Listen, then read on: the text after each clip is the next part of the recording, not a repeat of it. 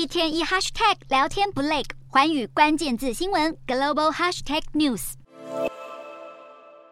市场对银行危机的担忧缓解，注意力重回关键的消费者支出数据。近几天来，随着银行股抛售最严重时期消退，相关股市延续这几天的小幅走高，美股四大指数全数收红。道琼指数上涨一百四十一点四三点，收三万两千八百五十九点零三点；纳斯达克上扬八十七点二四点，收一万两千零一十三点四七点；标普五百上涨二十三点零二点，收四千零五十点八三点；费半指数上扬五十一点一五点，收三千两百零八点二六点。欧洲股市方面，目前投资人对银行危机的忧虑已经有所缓解，正在评估各国央行经历动荡后，接下来将采取的利率政策。欧洲三大股市也全数收高，英国股市上涨五十六点一六点，收七千六百二十点四三点；德国股市上扬一百九十三点六二点，收一万五千五百二十二点四零点；法国股市上涨七十六点三八点，收七千两百六十三点三七点。以上就是今天的欧美股动态，